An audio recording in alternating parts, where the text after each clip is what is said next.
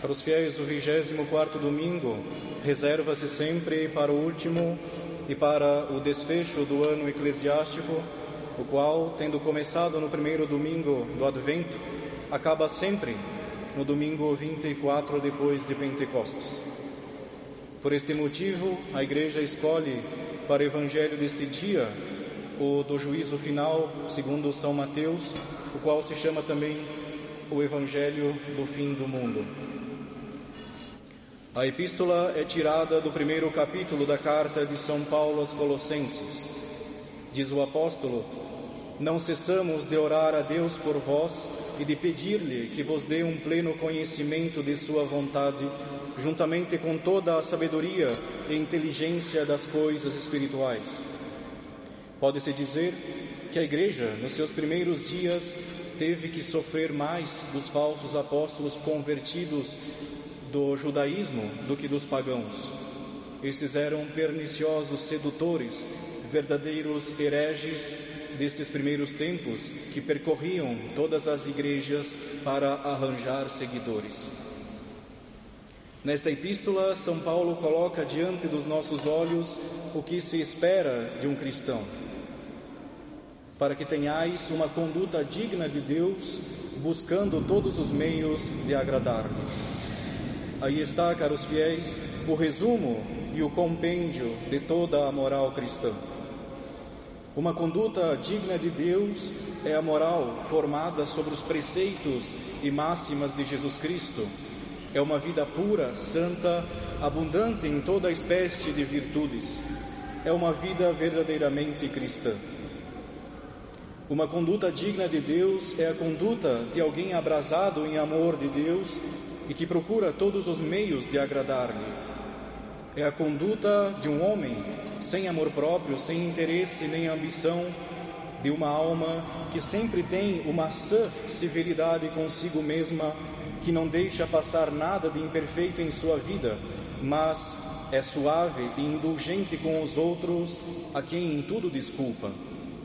Alguém de bem sem exceção de pessoas, que sabe com prazer alegrar os outros sem baixeza, que sabe obrigar com os seus serviços, sem esperança de recompensa, exato e pontual em tudo, sem escrúpulos, unido continuamente com Deus, sem deixar de fazer o que deve aos outros.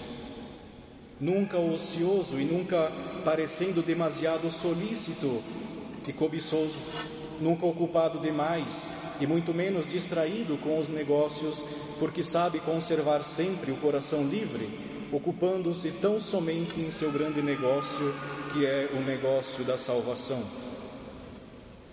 Cheio de baixos sentimentos de si mesmo, só aos outros estima, porque só considera neles as virtudes que tem e só considera em si os defeitos em que encontra, mas por causa disso não se deixa desanimar, pois conhece a grande misericórdia de Deus e sempre procura em Jesus Cristo o alento para a sua vida e sabe que a luta contra seus defeitos será convertida em méritos e glória para o céu. Governando-se por máximas sobrenaturais, o bom cristão que nunca, que busca ter uma conduta conforme a Deus, nunca pensa que o, despre, que o desprezam ou que lhe fazem a mais leve injúria, porque ele não crê que lhe seja devida a honra que lhe dão. É alguém que está sempre em paz, sempre igual, a quem não incham as prosperidades, nem abatem as derrotas e quedas, porque sabem que os bens e os males desta vida vêm de uma só mão. E como só a vontade de Deus é a regra de sua conduta, ele faz sempre o que Deus quer e sempre quer tudo o que Deus faz. É alguém que se olha aqui na terra como um peregrino, um exilado, e por isso todo o seu trato com os demais e as suas conversas são no céu, ou ao menos não permite que em suas palavras tenha algo que não condiz com a dignidade da Santa Eucaristia que recebe sobre a língua. Só Deus é seu tesouro, de modo que só suspira pela posse de Deus. E como não tem outro desejo e ambição do que a de agradar-lhe, toda a sua aplicação se reduz a saber como há de frutificar em todo o gênero de boas obras e todo o seu estudo é ver como há de crescer no conhecimento de Deus. De fato, quanto mais se conhece a Deus, mais se ama. E se o amor nunca foi ocioso, e o amor nunca foi ocioso nem estéril.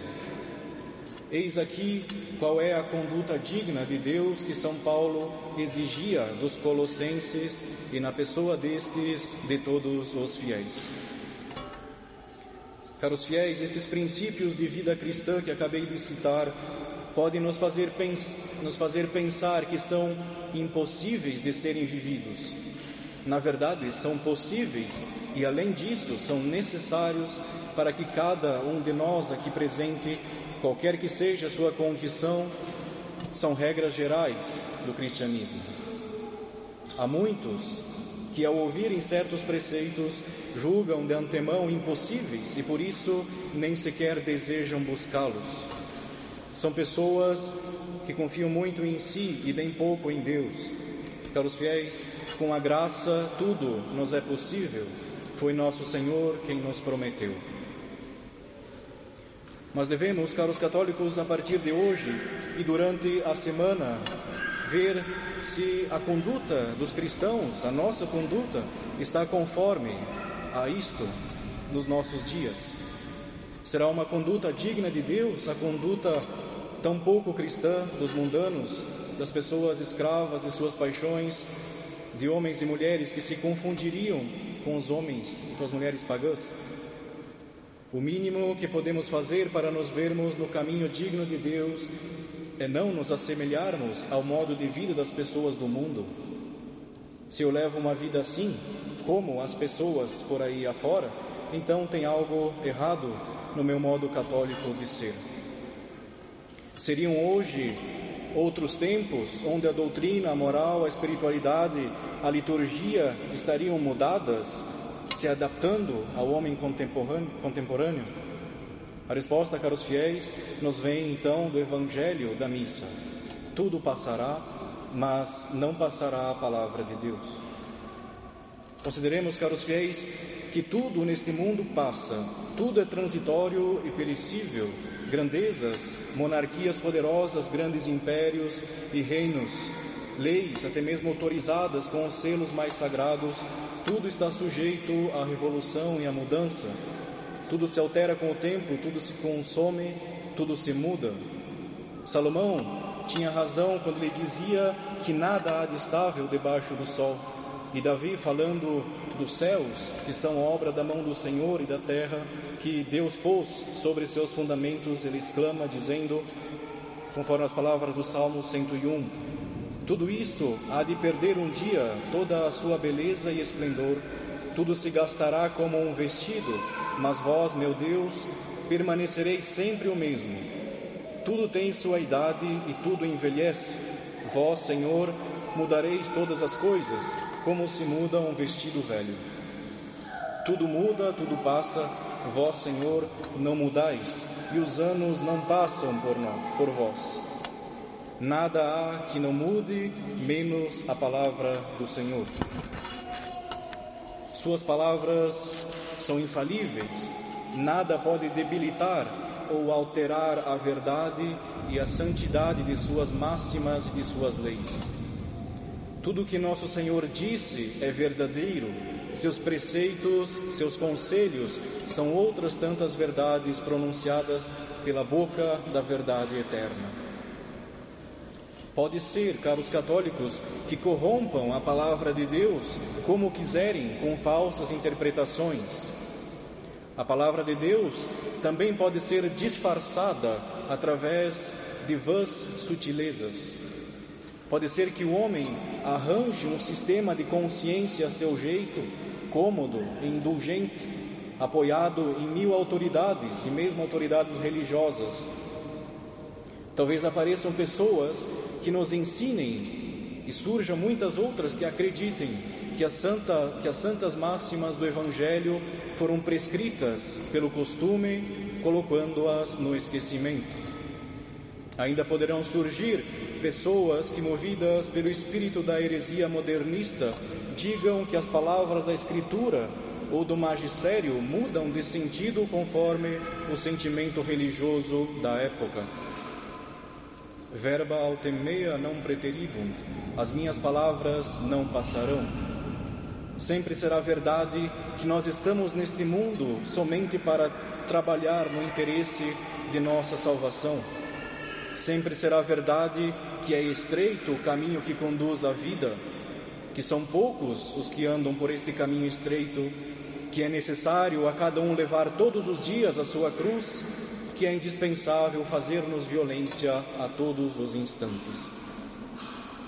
Sempre será verdade, caros fiéis, que o Evangelho é a única regra dos costumes, que o espírito e as máximas do mundo são inteiramente opostos ao espírito e às máximas de Jesus Cristo, que inutilmente se gaba de ser católico quem vive segundo o espírito e as máximas do mundo.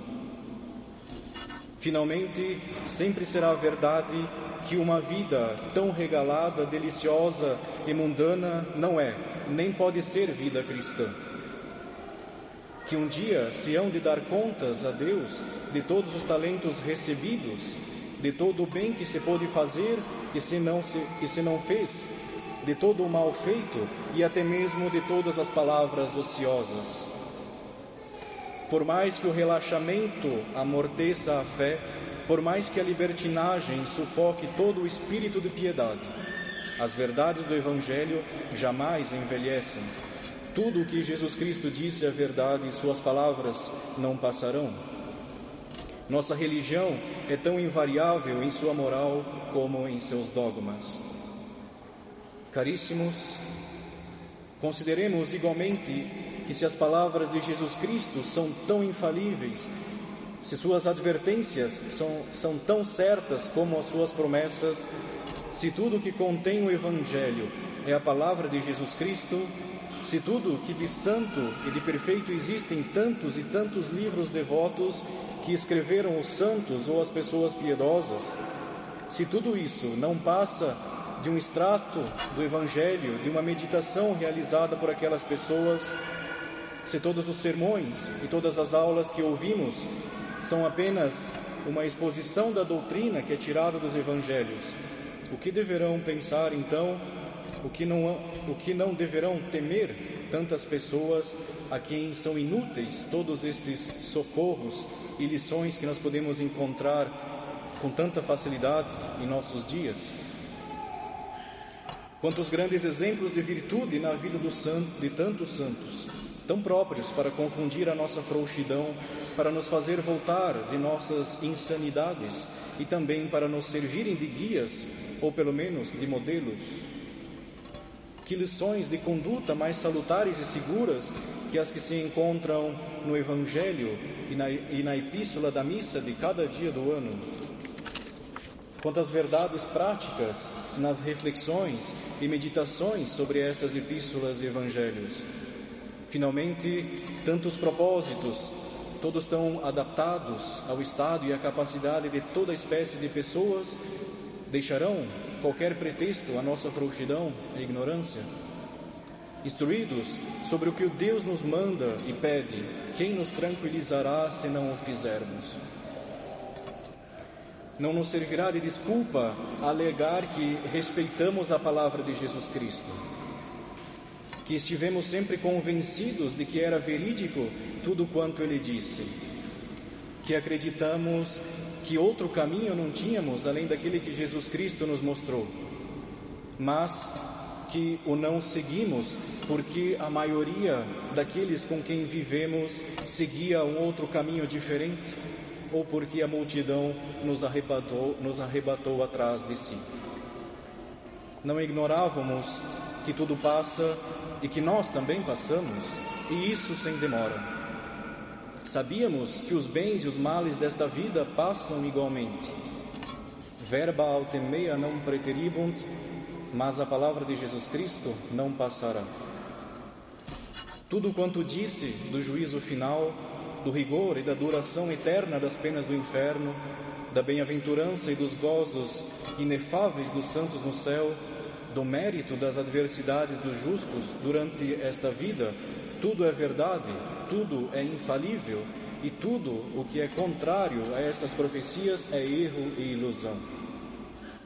Qual será, pois, caros fiéis, a sorte dos que não tiverem acreditado nestas grandes verdades? Ou, pior, as tivessem alterado e corrompido? Qual será o destino daqueles que, tendo tido a fé, não houverem vivido conforme a fé? Que desgraça a daqueles que não houverem morrido no seio da Igreja Católica Apostólica Romana, única depositária da verdadeira fé e da palavra de Jesus Cristo, ou que, tendo vivido e morrido em seu seio, não observaram a sua moral.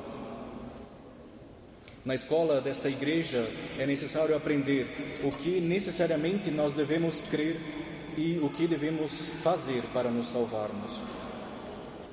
No próximo domingo será o primeiro domingo do Advento, tempo em que nós tomamos as resoluções para o próximo ano e para nossa vida toda. Vejamos então nesta semana que nos resta quais foram os propósitos que nós fizemos no ano passado, se é que ainda lembramos deles, e vejamos o quanto nós cumprimos com aquilo que nós nos propomos. Se algo não ocorreu como esperávamos, vejamos por quê, para nos corrigirmos de fato. Este deverá ser, caros fiéis, todo o nosso estudo mediante o auxílio da graça divina. Jesus Cristo é o caminho, a verdade e a vida. Ouvindo docilmente a Sua divina palavra e andando fielmente por este caminho, nosso Senhor há de conceder-nos a graça de chegar ao ditoso termo da vida eterna, que é o cúmulo de todas as bem-aventuranças e felicidades. Em nome do Pai, do Filho e do Espírito Santo. Amém.